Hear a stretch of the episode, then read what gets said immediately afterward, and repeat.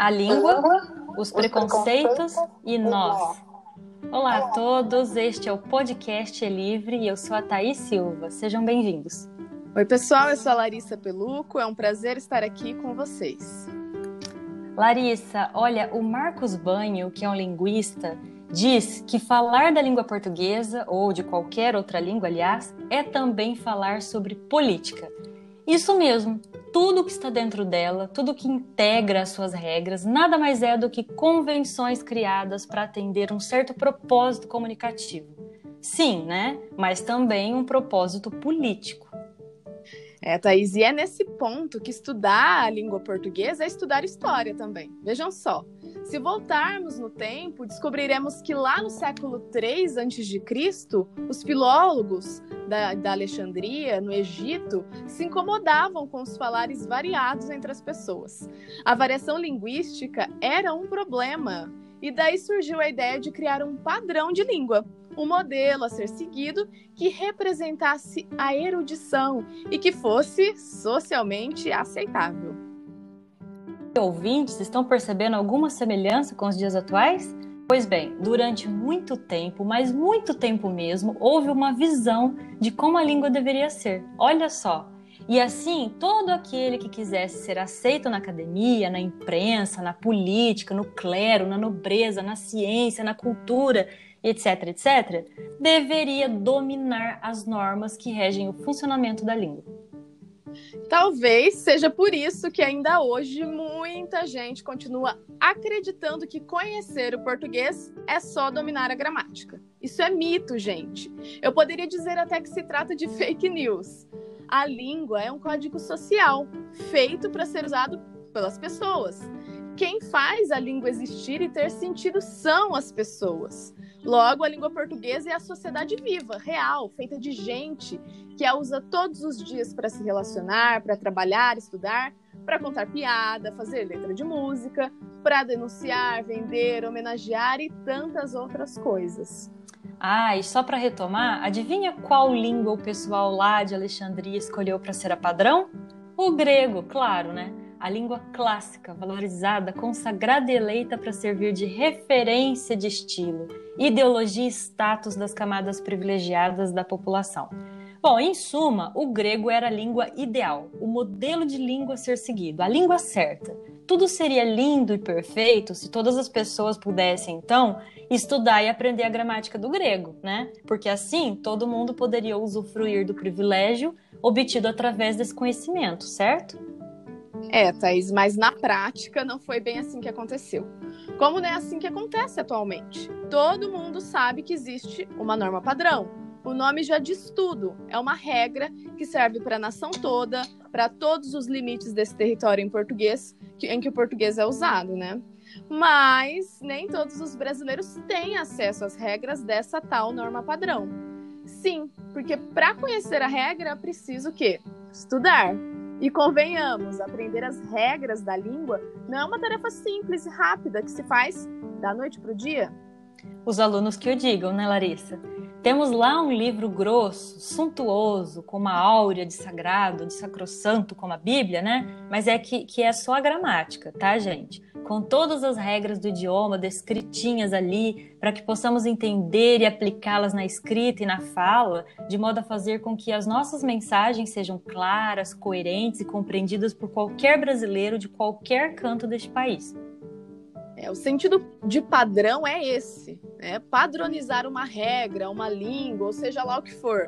Quer dizer que é preciso ter um modelo a ser seguido e que esse modelo permita aos usuários transitarem pelos mais diferentes contextos sociais de comunicação, de modo a serem perfeitamente entendidos.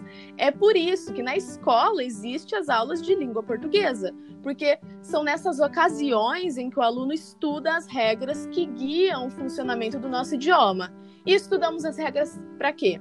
Para compreender e, consequentemente, usar a língua da melhor maneira possível, gente. Transmitindo melhor as nossas ideias, as mensagens sem equívocos e sem mal entendido. A propósito, as tais aulas de português não se restringem ao estudo de gramática, tá, gente? Já superamos isso. A prova é que analisar o nosso idioma é entrar em história, geografia, filosofia, arte e assim vai. Aí vem a pergunta: Tá, mas como foi escolhida essa tal norma padrão do português? Quem definiu que haveria um, certo, um jeito certo de falar e um jeito errado de falar? Olha, segundo Marcos Banho, nada na língua é por acaso.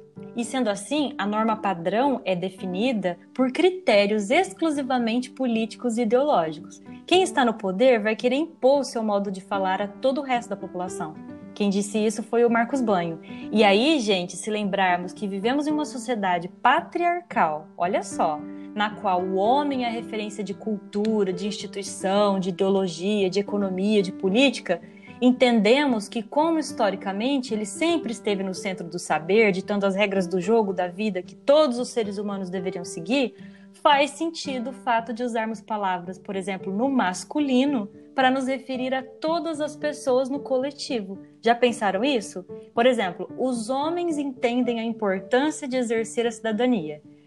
Olha lá, os homens, né? Então, quando dissemos que há política na língua, olha aí um grande exemplo. O português tem aspectos sexistas dentro dele. Isto é, ele enaltece o machismo existente em nossa cultura. Essa referência patriarcal na nossa cultura, então, respinga dentro da língua. Tudo bem, não vamos entrar aqui no mérito da questão hoje, né? Isso é tema para outro episódio, né, Larissa? Mas é importante refletir sobre esse assunto, né? Bom, mas então, a língua, os preconceitos e nós sugere que a sociedade brasileira está na língua portuguesa o que falamos e como falamos é, em grande medida, o modo como agimos, como nos relacionamos enquanto nação. Se a Thaís lembrou o machismo existente aqui no Brasil, também podemos citar o racismo, a homofobia e tantas outras formas de discriminação social. Então, a língua também vai refletir esses problemas que não conseguimos resolver enquanto nação. Vamos aos exemplos. Você aí daria credibilidade a alguém que diz: véi, na boa, é nós, mano, sacou? Ou então, ah, tipo assim, eu meio que tento estudar para me entender a gramática, mas é difícil por causa que esse livro é mais grande que a minha mente. Fala a verdade, você aí daria uma vaga de emprego a alguém que fala assim? Ou ouviria essas falas numa boa, sem fazer nenhum julgamento mental? E mesmo que vocês ainda digam, ah, mas a gente consegue fazer que haja, com que haja comunicação aí, né? Mesmo assim, já que a gente consegue entender, nós conseguimos entender perfeitamente o que essas frases disseram, ainda assim, com certeza essas pessoas aí que dizem essas falas são as que ocupam os cargos mais mal remunerados do nosso país. Ou seja, Conhecer a norma culta da língua é como um passaporte, ele te dá acesso aos grandes cargos profissionais, à ascensão social. Não conhecer as regras te deixa limitado a uma determinada classe social. Como você vai como que você vai evoluir então, se não tem conhecimento, não é mesmo? Pois é, infelizmente, o acesso ao conhecimento é restrito a uma palavra privilegiada e pequena da população. Quem duvida é só consultar os dados do IBGE, tá? Mesmo que hoje em dia tanta gente consiga estudar, fazer faculdade e tal, é gigantesco, gente, o número de analfabetos do Brasil afora. E mais, outro pro problema enorme é que muita gente por aí, alunos inclusive, sabe ler, escrever, mas é incapaz de interpretar corretamente os textos lidos. Não entendem o que leem. Ok, Larissa, o preconceito existe, está na língua, mas de quem é a culpa, afinal de contas? Os conservadores de plantão vão alegar que a culpa é dos jovens que trazem essas modinhas para o nosso idioma. A molecada de hoje não sabe mais falar direito, joga gramática no lixo, é um horror. Ah, os professores de hoje é que não são tão bons como os de antigamente. Na minha época, se o aluno não conjugasse o verbo grampear no pretérito mais que perfeito do modo indicativo, meu Deus, repetia de ano, com certeza. Talvez o problema esteja com os escritores, os poetas, com essa tal de licença aí, publicam textos cheios de vício de linguagem, assassinam o português. Nossa, quanta coisa, hein? Bem, olha, brincadeiras à parte, o fato é que nós, falantes, usuários do português, é que o mudamos o tempo todo. A língua é como um ser vivo, ela evolui, se transforma com o tempo. Se o nosso idioma anda cheio de preconceitos, talvez seja pelo fato de que ainda precisamos evoluir muito enquanto sociedade. A conclusão que chegamos é que de nada adianta conhecer as regras da língua e ficar se vangloriando porque há, por achar que a gramática é a língua. E pior, conhecer a regra e sair por aí discriminando as pessoas, hein? Julgando quem fala de um jeito diferente do português padrão.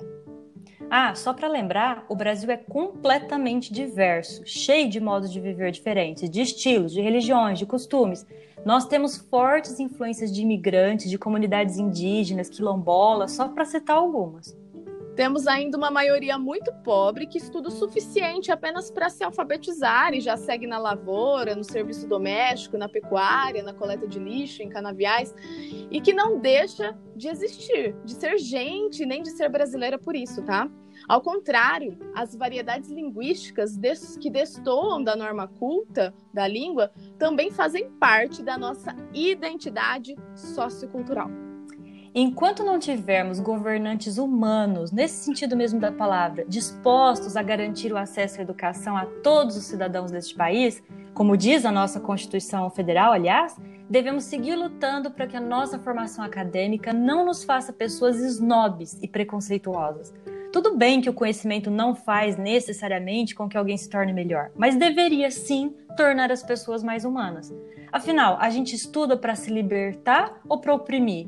A gente estuda para criar divisões entre os que têm estudo e os que não têm? É isso?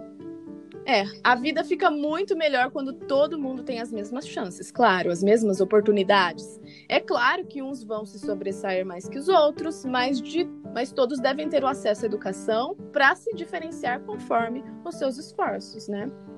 Exatamente. E olha, então, quando ouvirem por aí alguém dizer com o peito cheio, ah, Aposto que você não sabe o que é uma oração subordinada, substantiva, objetiva direta. Não fique mal com isso. Saiba que é extremamente importante conhecer a regra de nosso idioma, mas para que ela esteja a serviço de uma interação social melhor, na qual todos possam ter voz e poder de voto. Redes ou paredes? O que vamos construir? A gramática pertence ao idioma, mas a escolha de bem usá-la é de cada um de nós. Ah, eu espero que todos nós possamos optar por formar redes, conexões entre o que a gente estuda e o que a gente viva, o que a gente vive, e que também desse modo a gente consiga transformar a nossa vida, né, Larissa? Diminuir um pouco esse preconceito que nos oprime tanto. Com certeza, Thaís. Pessoal, espero que tenham curtido. O papo foi prazeroso, Larissa, como sempre. Um abraço a todos e até o próximo podcast. Um abraço, pessoal. Tchau, tchau.